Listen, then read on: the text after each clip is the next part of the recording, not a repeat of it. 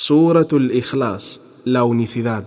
Fue preguntado al profeta, sallallahu wasallam, que la paz de Allah sea sobre él, sobre su Señor. Dios le ordenó responder que Él reúne los atributos más sublimes y perfectos. Él es uno y único, perpetuo en la concesión de las súplicas. Es autosuficiente, exento de forma. No engendró y no fue engendrado, y no hay en su creación nada semejante a Él.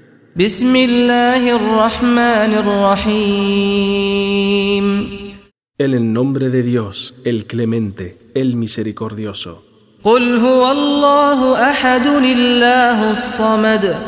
Di, Muhammad, a quienes dijeron burlándose, descríbenos a tu Señor, Él es Dios, el único, no tiene asociado, el único que puede conceder lo suplicado.